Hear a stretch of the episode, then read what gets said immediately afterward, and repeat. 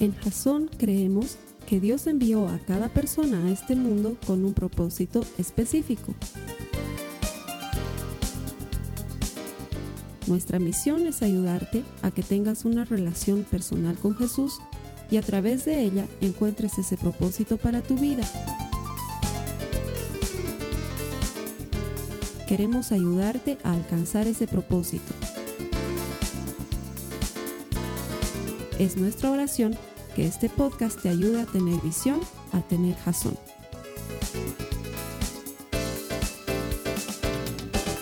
Buenas noches, bienvenidos a Jazón. Gracias por conectarse con nosotros en los servicios que ponemos a tu disposición en Internet. Todo esto que hacemos lo hacemos convencidos de que todo el que encuentra a Dios encuentra vida. Nuestro deseo es ayudarte a desarrollar una relación personal con Jesucristo para que a través de esa relación encuentres propósito en Dios. Una vida vivida con propósito es una vida completamente distinta. Ahí encuentras el poder y la salvación que hay en una relación personal con Jesucristo. Sé que no estás aquí por casualidad, sé que Dios tiene algo especial para ti, que te lo va a compartir a través de su palabra. Te doy gracias por haberte conectado, aún estás a tiempo de invitar a otras personas. Hay una serie de botones debajo de mí en la pantalla que te sirven para compartir este servicio en Facebook, en Twitter, en otras redes sociales. Invítalos. La palabra de Dios tiene el poder de cambiar vidas. Estoy seguro que esta no va a ser la excepción. Gracias por conectarte y bienvenido. A las personas que vienen aquí todos los domingos, se los digo con frecuencia porque es lo que promete la palabra de Dios. Él es galardonador de los que le buscan. Dios siempre recompensa a los que le buscan. Y aunque podrías haber estado haciendo ahorita otra cosa, porque la iglesia es una opción de tantas otras que hay, cada vez que eliges por Dios, y en eso consiste el libre albedrío del ser humano, cada vez que eliges por Dios, te haces acreedor a una recompensa. Porque Dios recompensa a los que le buscan. Y Él es bueno y es fiel y no es deudor con nadie. Cada vez que tú optas por Él, su bendición se hace patente y presente en tu vida. Así que gracias por elegir venir el domingo a la iglesia. Estoy seguro que Dios te va a recompensar. Adicionalmente, ya te ha hecho ver, verte mejor de lo que habitualmente te ves. Y eso tú lo sabes bien, porque por alguna razón aquí debe haber una especie de velo de la belleza. Yo los veo a todos ustedes y los veo muy lindos. De hecho, si vienes alguna vez a La Paz, Bolivia, date una vuelta por Jazón. Vas a encontrar a la gente más linda de este país reunida los domingos en esta reunión. Están todos aquí, ¿verdad? Date la vuelta, vas a encontrar seguramente una persona, un churro, una churra. Está a tu lado, en serio, ¿no? Y les da vergüenza a algunos, ¿no? Y si miran y, ay, de veras, date la vuelta. Y más bien ayúdame dándole un saludo, el saludo de Jazón, para los que saben dar el saludo de Jazón. Dale la bienvenida con nuestro saludo explosivo al que está sentado a tu lado. Gracias por venir a Jasón. Que el Señor te bendiga por haber elegido venir el domingo a la iglesia. Gracias. Hoy vamos a comenzar una nueva serie, una serie que va a durar tres semanas. Esta serie se llama Conmigo estás. Es una serie eh, que está enfocada en ayudarnos a sacar el mayor provecho de la presencia de Dios en nuestras vidas. Todos estos días, durante el último mes, estuve orando mucho para que Dios me dijera algo especial. Y lo que él venía diciéndome constantemente todo el tiempo mientras estaba orando es, yo estoy contigo, Carlos Alberto, en cada paso que, que, das estoy contigo, donde vas yo voy contigo, donde viajas yo viajo contigo, donde duermes yo duermo contigo, donde entras mi presencia te acompaña. Y empecé a sentir una certeza muy profunda de la presencia de Dios en nuestras vidas. Y si recuerdas el último mensaje de la semana pasada, terminaba precisamente en eso, el mensaje en que muchas veces damos por hecho que Dios está con nosotros en lugar de aprovechar la certeza de la presencia de Dios en nuestras vidas y la cantidad de beneficios que significa eso. Porque no estás andando con cualquiera a tu lado, sino que el dueño y creador de todo cuanto existe ha decidido habitar contigo y en ti. Y eso te hace diferente del resto de las personas. No es que somos mejores, es que vivimos en un estilo de vida diferente.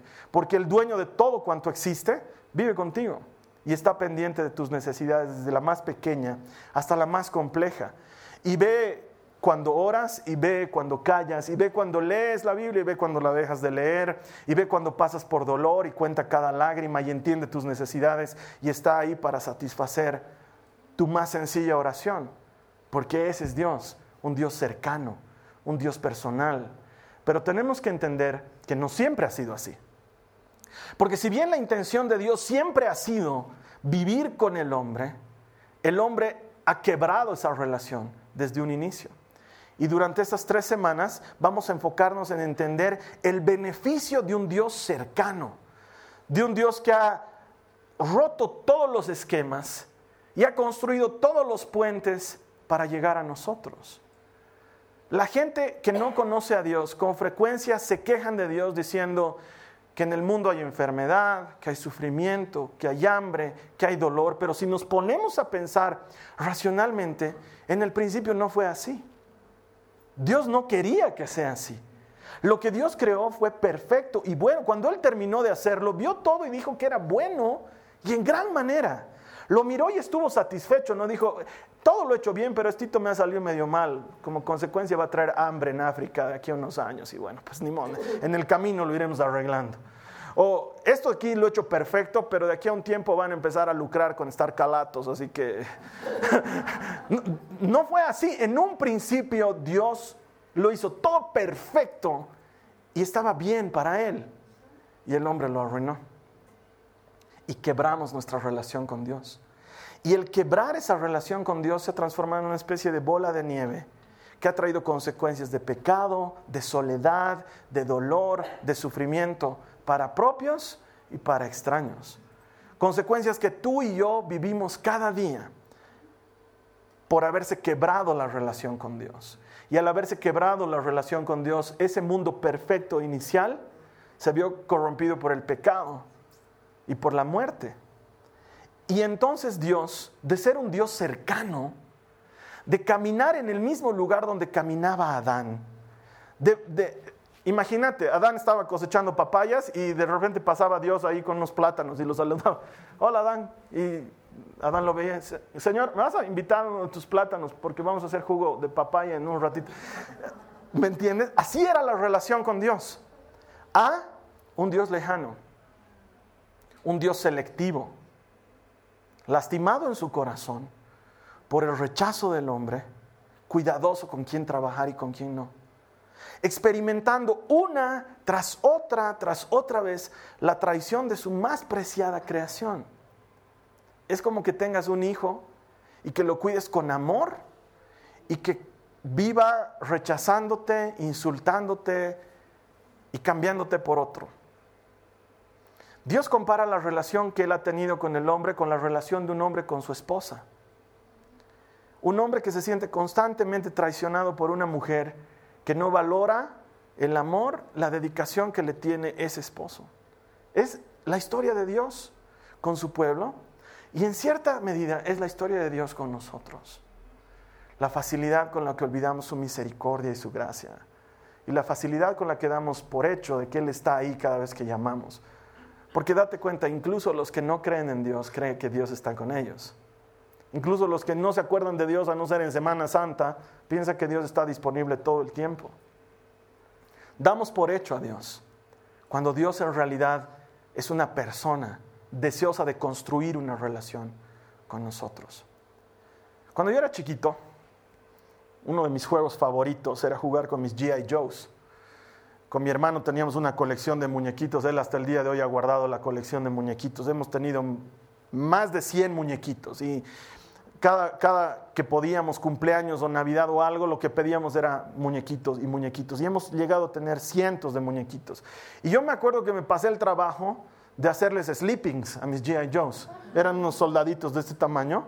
Y yo les cosía a mano sleepings. Me conseguí una tela que parecía rompevientos y con hilo y aguja como buen scout les hice sleepings. He debido coser como 30 sleepings. Habían hartos sleepings.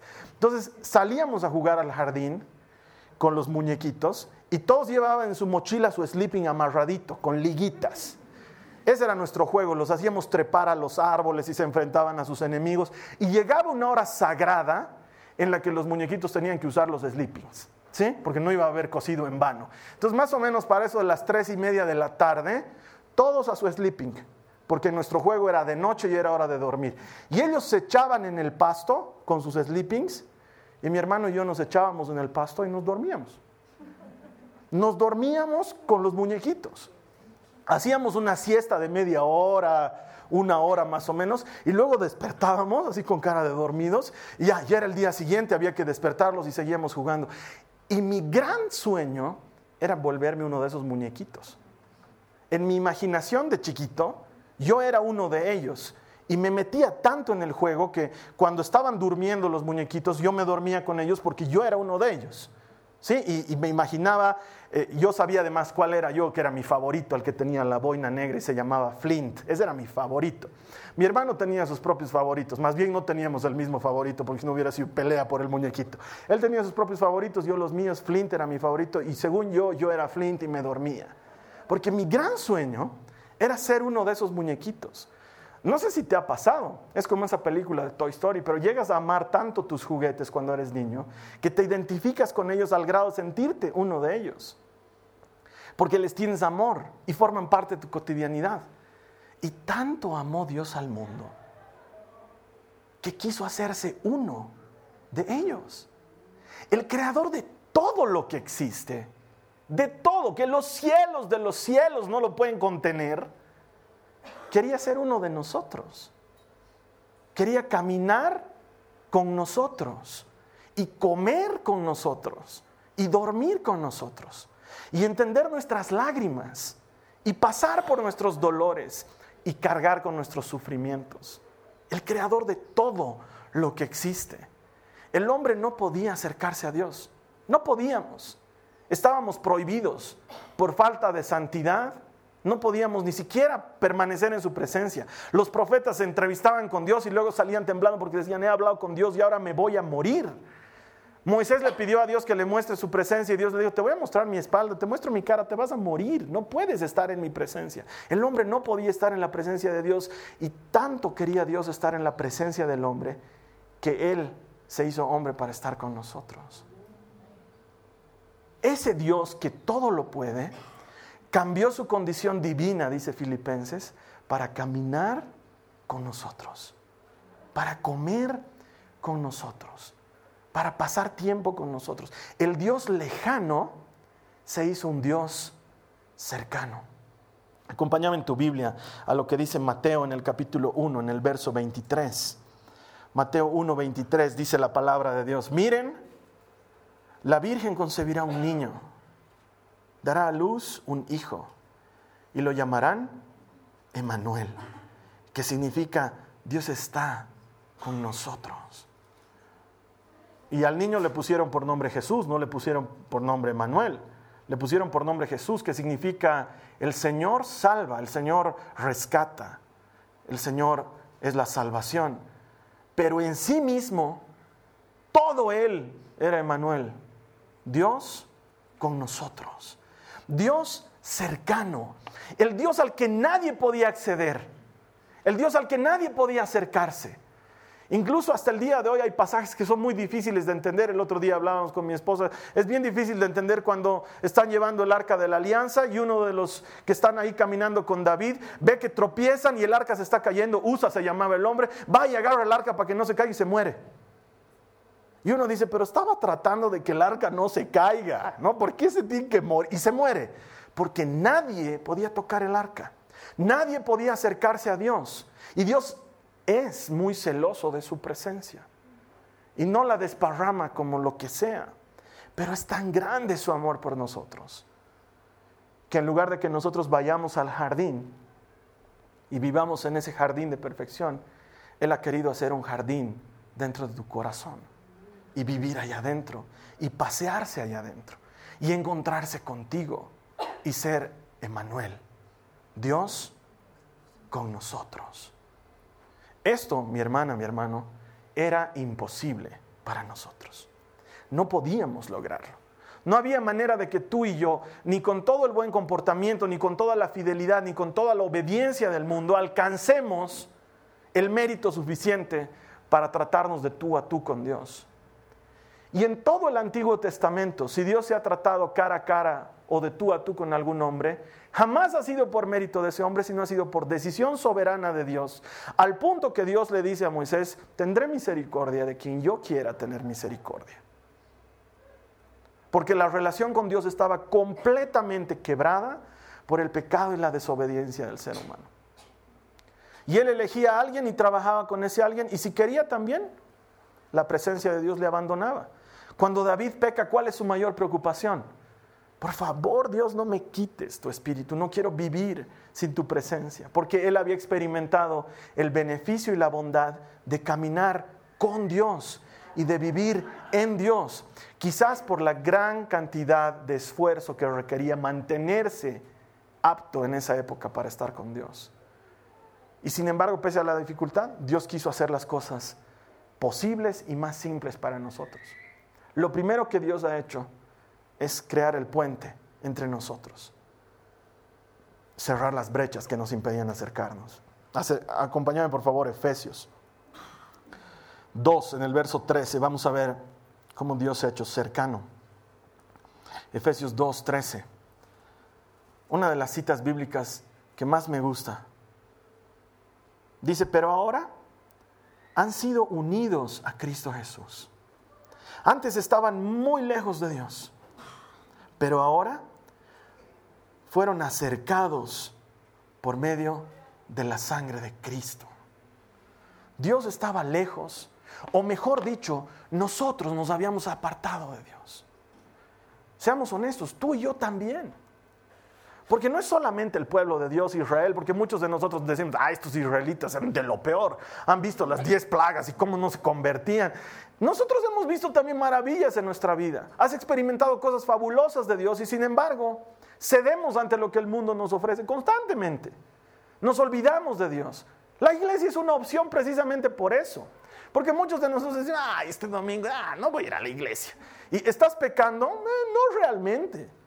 Pero le estás diciendo no al que tanto amó a Dios, tanto amó al mundo que mandó a su hijo por ti. Es la historia del hombre. Y en otro tiempo estábamos apartados. Nos habíamos alejado nosotros con nuestro comportamiento, con nuestra falta de fe, con nuestra actitud de no creer. Y entonces Dios, Él se hace cercano. Él es el Emanuel, el Dios con nosotros que cierra la brecha, porque tú y yo no podíamos acercarnos porque habíamos pecado y la, la, paga de ese pecado era la muerte, la separación de Dios, no la muerte física, porque todos vamos a morir físicamente, pero la separación permanente de la fuente del amor, esa es la paga del pecado. Y entonces Dios decide cancelar esa deuda, Él con su propia vida, muriendo el que es inmortal siendo sacrificado el que no puede ser ni lastimado siquiera, porque es demasiado grande como para que sufra una herida. Siendo muerto el que da la vida. Él mismo se pone como cordero en el altar. Y él mismo se hace sacerdote y se sacrifica a sí mismo, porque no fueron los judíos ni los romanos los que mataron a Jesús, fue Jesús, que si él hubiera podido subirse solito a la cruz, lo hubiera hecho. Él decide ser el sacrificio y él se sacrifica a sí mismo. Y él mira la consecuencia de su sacrificio y termina diciendo, consumado es. El puente está construido. La relación se ha sanado. Porque sí, el hombre ha pecado y para satisfacer la justicia de Dios, el sacrificio ha sido ejecutado y la paga ha sido cancelada y el cordero ha sido degollado. Y hay paz entre Dios y el hombre. Y en ese momento Emanuel se transforma en eso en paz entre Dios y el hombre. Bendito el que viene en el nombre del Señor, dice su palabra, por esto, porque nos ha traído paz para con Dios.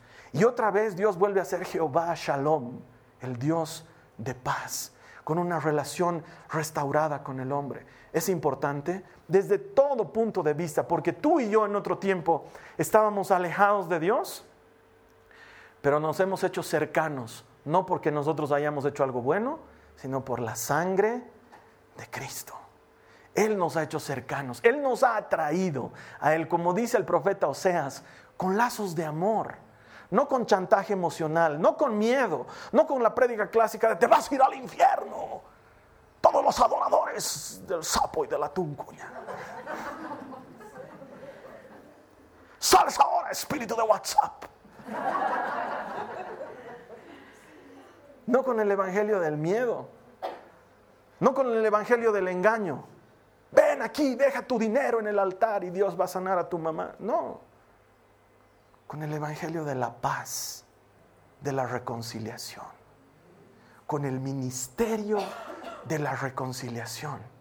de en otro tiempo no podíamos acercarnos, no porque yo no quería, dice Dios, sino porque tú te ibas a morir en mi presencia.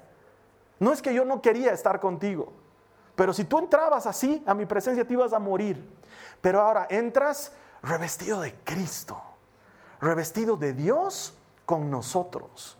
Tu vestimenta es Cristo, tu vestimenta es Dios contigo y eso nos habilita para entrar en la presencia de Dios.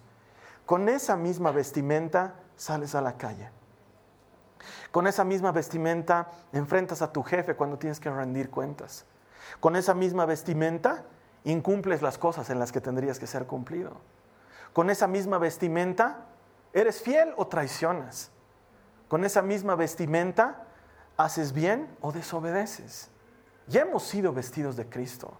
A diferencia del Antiguo Testamento, cuando el Espíritu Santo podía ser arrebatado del poseedor por decisión soberana de Dios, ahora el Espíritu Santo es nuestro sello de garantía del perfeccionamiento que Dios está ejecutando en nuestras vidas. Dice Pablo en Filipenses, convencido estoy de esto, que la obra que se inició en ustedes será perfecta hasta el día de Cristo.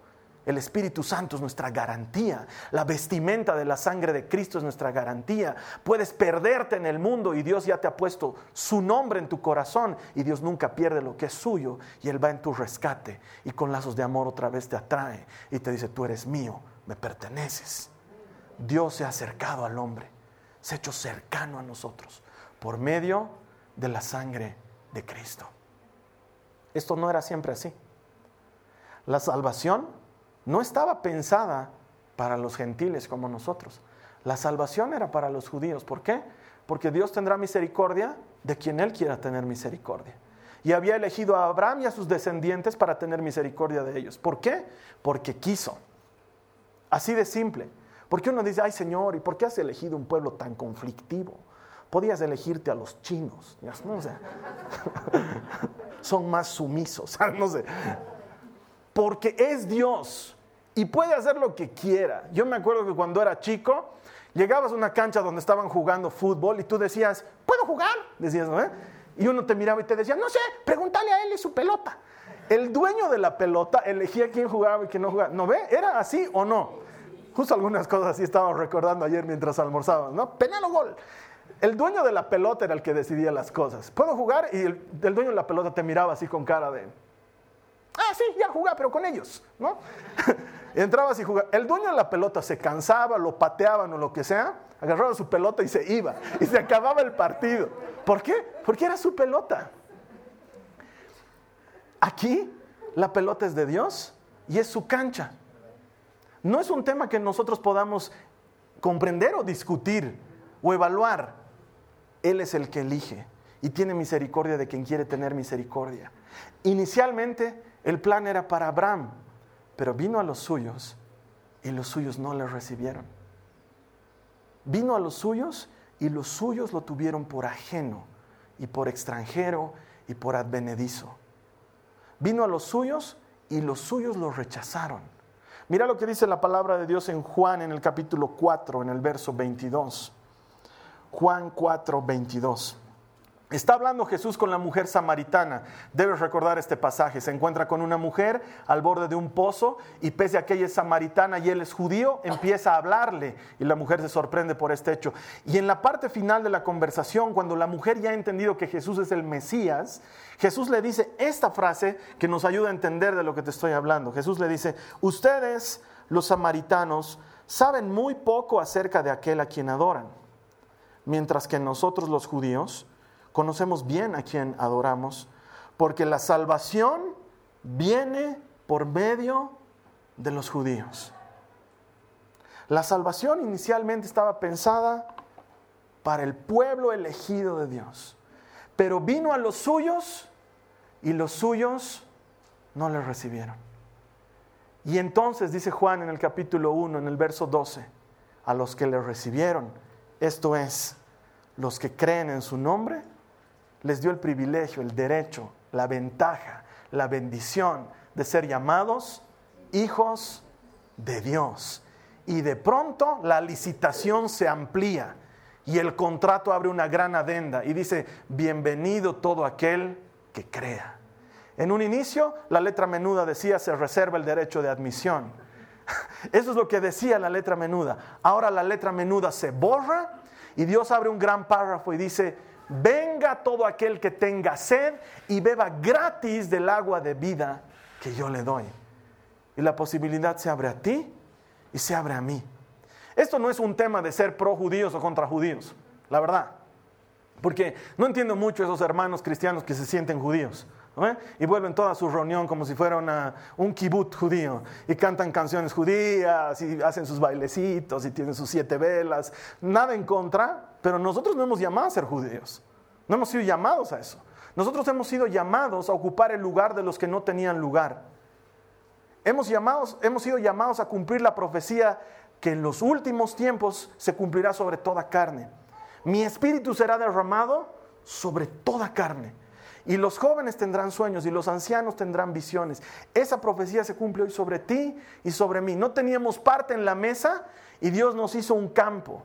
Le cuenta a sus seguidores Jesús mediante una parábola, le dice, había un hombre que se iba a casar y los invitados al matrimonio le salen con macanas, me he comprado un terreno, tengo unas vacas, recién me he casado, como si fuera motivo para no, para no ir al matrimonio. ¿Sabes qué? Sal al camino, invita a todos, a todos, y abrí las puertas para que todos entren y ahí tú y yo hemos sido bendecidos con algo que no merecíamos. No ha sido porque hayamos sido buenos, no ha sido porque hemos sido lindos, ha sido porque Dios quiere estar con nosotros. Se ha querido hacer un Dios cercano y ha venido y ha tocado tu corazón. La semana pasada te decía esto, es una cosa que siempre me intriga. ¿Por qué a mí, Señor? ¿Por qué me has llamado a mí? Podías haber llamado a otro. Podéis haber llamado a uno más alto, ciertamente no más churro, pero más alto. ¿Por qué a mí? ¿Qué tengo yo de especial? ¿Qué tienes tú de especial? ¿Por qué te ha llamado a ti? Porque es su cancha y es su pelota. Y ha abierto el espacio para que todo aquel que crea en Él tenga vida eterna. Dios con nosotros. Algo que estaba reservado en un principio para pocos ha sido abierto para muchos. Y dice Juan el testigo, yo vi una multitud grande delante del Cordero, eran 144 mil, pero detrás de ellos una multitud que no podía contar. Todos ellos los que habían sido lavados por la sangre del Cordero. Lo mismo que dice Efesios 2, nuestra vestimenta, lo que nos ha dado entrada al trono de la gracia. Podemos entrar confiadamente al trono de la gracia. Ahora no hay restricción, no hay límite. Estás en tu escritorio, en tu, oficina, llega un mail que no te gusta, que te pone nervioso, puedes entrar en la presencia de Dios en ese momento, cerrar tus ojos y sin necesidad de hacer aspavientos, sin necesidad de que todos se den cuenta que amas a Marcos Witt. En ese momento cerrar tus ojos y decirle, Padre, ayúdame porque estoy a punto de mandarle a la montaña a esta persona y si no me detienes, va a irse a la montaña, Señor. Y entrar en la presencia de Dios y encontrar paz en el momento oportuno. O cuando estás pasando por necesidad, cuando te llega una mala noticia, cuando las cosas no salen como esperabas, abrazarte del Emanuel, del Dios con nosotros y sentir como la paz de Dios, que sobrepasa todo entendimiento, guarda tu corazón y tu mente en ese momento de angustia. ¿Por qué? Porque lo que era reservado para un pueblo especial ahora ha sido abierto para el que no era pueblo. Dios dice, el que no era pueblo será llamado pueblo y el que no me tenía por Dios me tendrá por su Dios. Y no habrá necesidad de que alguien le enseñe a su hermano cree en Dios, porque grabaré mi ley en sus corazones. Eso ya ha ocurrido. Dios ya ha grabado su ley en tu corazón. Desde el momento que recibes a Cristo, se enciende una alarma que te avisa cuando estás obedeciendo y cuando estás desobedeciendo. Y que te dice cuando estás caminando recto y cuando estás caminando torcido. Y muchas veces deliberadamente elegimos no escuchar la alarma, pero la alarma está ahí. ¿Sabes por qué? Porque Dios está ahí. Él está contigo. Ha decidido venir a ser morada en tu corazón. Podría haber vivido donde Él quiera. Él es Dios. Podría haberse hecho palacio, palacio donde Él hubiera querido y ha elegido morar en el corazón del hombre y trasladar su paraíso allá adentro y caminar en ese jardín todos los días, donde tú te puedes encontrar con Él, donde puedes entrar a habitar con Él y hablar con Él y recibir consuelo y ayuda en el momento oportuno. Dios ha decidido cambiar pequeño pueblo por este pequeño remanente. los que no eran tenidos en cuenta, solo por la fe en Jesucristo. Acompáñame al libro del profeta Ageo. Sé que es difícil, ya les he dicho, está entre Sofonías y Zacarías, así que no es mucha ayuda buscarlo en tu, en tu Biblia, YouVersion. Ageo 2 en el verso 9 dice la palabra de Dios. Está hablando Dios con el profeta Ageo y le dice, la futura gloria de este templo será mayor que su pasada gloria, dice el Señor de los ejércitos celestiales. Y en este lugar traeré paz. Yo, el Señor de los ejércitos celestiales, he hablado. Este, este versículo necesita ponerse en contexto. El pueblo de Dios había estado cautivo en Babilonia durante 70 años. De esos 70 años, los últimos 50 años habían vivido sin templo, porque 50 años antes eh, Nabucodonosor destruyó por completo el templo de Salomón. Salomón había construido un templo que era tan maravilloso, tan increíble, que gente de otros países del mundo viajaban largas distancias por conocer el templo que había construido Salomón. Y si tú lees las escrituras, el día que Salomón dedica el templo, la presencia de Dios entra en ese lugar con tanta fuerza que los sacerdotes no podían entrar a ministrar en ese lugar porque la presencia de Dios físicamente se los impedía. Era un lugar maravilloso, el pueblo de Dios desobedeció a Dios, adoró a otros dioses, se desvió por los ídolos. Y Dios mandó a Nabucodonosor a que domine el planeta. Y Nabucodonosor destruyó por completo el templo de Jerusalén. 50 años después de esa destrucción, había gente que todavía estaba viva de la anterior época y que habían conocido el primer templo. Y cuando comenzaron a construir el segundo templo, lloraban, se deprimían, porque decían, nuestro primer templo tenía columnas de oro, y tenía paredes de marfil y de mármol y nosotros estamos haciendo con madera y con barro y con cal el templo de Dios. Y lloraban y se deprimían. Y entonces Dios viene y les dice, no se preocupen, la gloria del segundo templo será mayor que la del primer templo. Pero parece que hubiera una contradicción histórica. Porque cuando terminaron de construir el templo fue lindo, pero no se parecía en nada al primer templo. O sea, es como que terminan de construir el templo y, Señor, ¿no dijiste que iba a ser más lindo? Porque no, digamos, o sea, funciona y sirve para el efecto, pero no. Y es como que Dios no hubiera cumplido lo que estaba diciendo. En esto necesito que me prestes tus 28 sentidos, porque aquí hay una revelación muy profunda de lo que Dios le estaba diciendo al hombre. La gloria del siguiente templo va a ser mayor que la del templo actual. ¿Por qué? Porque en el primer templo las cosas funcionaban así. Yo estoy lejos de Dios, entonces compro un cordero para el sacrificio, se lo entrego al sacerdote, el sacerdote hace el sacrificio a mi nombre, porque yo no puedo hacerlo porque no soy sacerdote, lo sacrifica a mi nombre, el sacerdote va a presentar la ofrenda al lugar santo, no al lugar santísimo donde nadie entraba, sino al lugar santo, y hace ofrenda en nombre del que ha pecado, y con eso pone al hombre en relación correcta con Dios y es perdonado de sus pecados hasta la siguiente vez que tenga que venir a hacer la ofrenda.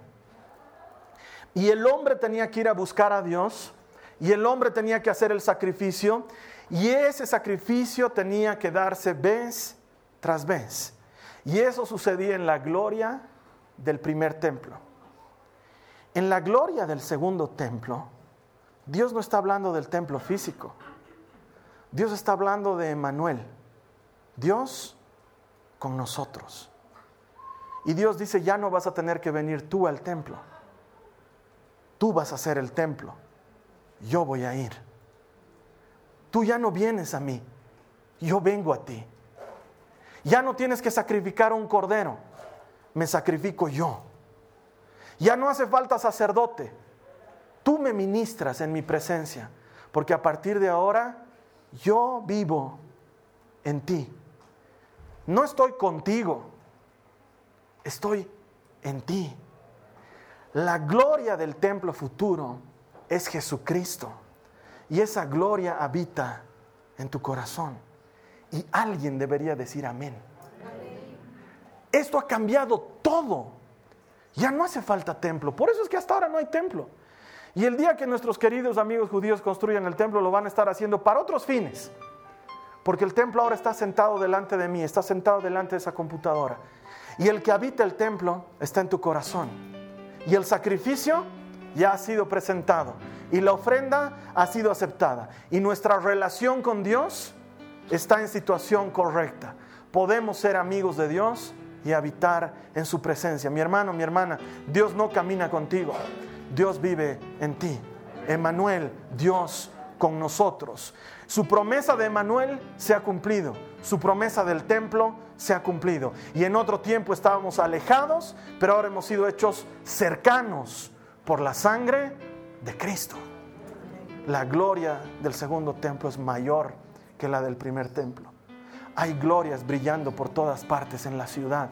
Hay glorias brillando por todas partes en el planeta. Hay una gloria de Dios en tu casa. Hay una gloria de Dios en tu trabajo. La gloria de Dios es mayor en este templo de ahora. Tanto quiere Dios estar con nosotros. Tanto quiere acercarse a nosotros que ha entrado a nuestros celulares. Ha entrado a nuestros iPads. ¿Sabes qué? Para un judío tradicional lo que estamos haciendo nosotros es el colmo de la herejía y de la blasfemia. Ellos tienen la Torah envuelta en una tela especial, guardada en un recipiente especial, en el lugar más especial de su casa, y hay de aquel que saque la Torah de su lugar, porque son demasiado sucios como para tocar la palabra de Dios. Y en el mismo celular en el que tú whatsappeas, lees que de tal manera amó Dios al mundo que mandó a su único Hijo para que todo aquel que cree en Él tenga vida eterna. En ese mismo lugar, ¿sabes por qué? Porque Dios es Emanuel. Dios con nosotros, el Dios cercano, que ha querido acercarse hasta lo más cerca que puede estar de ti, para que no haya pretextos para nosotros, para que no podamos decir, es que yo realmente quiero ir a la iglesia, pero no puedo ir a la iglesia. Oye, tienes iglesia en tu computadora. Enciendes tu internet y ahí está la iglesia, funcionando para qué? Para que Manuel se acerque, para que Dios sea el Dios cercano, no el Dios lejano. Ah, yo quisiera traer a mi papá a la iglesia, pero está enfermo. Oye, qué mal el servicio, llévaselo en tu DVD player a su clínica, porque Dios se ha acercado al hombre. Ya no hay pretextos. Ah, yo quisiera leer la Biblia, pero la mía es editorial o sea, no es de este tamaño, Carlos Alberto, no puedo traer a la iglesia. Ya no hay pretextos. Dios se ha acercado tanto al hombre que está a un clic de distancia, para que todo aquel que cree en Él no se pierda, sino que tenga vida eterna. Durante esta serie vamos a comprobar que Dios está con nosotros. El objetivo que nos hemos trazado es que sientas su presencia al punto de entender que Dios no camina contigo, sino que Dios está en ti, que Él es el Emanuel que ha prometido y que está contigo siempre, que no te deja y que no te abandona y que sigues estando en su plan y en su propósito. Te invito a que profundices esta relación personal con Él las próximas semanas. Vamos a continuar hablando de este tema. Te invito también a que en este momento oremos. Vamos a cerrar nuestros ojos y vamos a darle gracias a Dios por estar con nosotros, por dejarnos permanecer en su presencia. Cierra tus ojos, repite esta oración conmigo. Dile, Señor Jesús, gracias por haberte hecho cordero y sacerdote al mismo tiempo. Gracias por ese maravilloso sacrificio. Ahora entiendo que estás conmigo, que estás en mí, que me acompañas y que vives en mí. Quiero vivirlo de esa manera, vivir como libre, vivir como rescatado y contagiar de tu presencia a otros.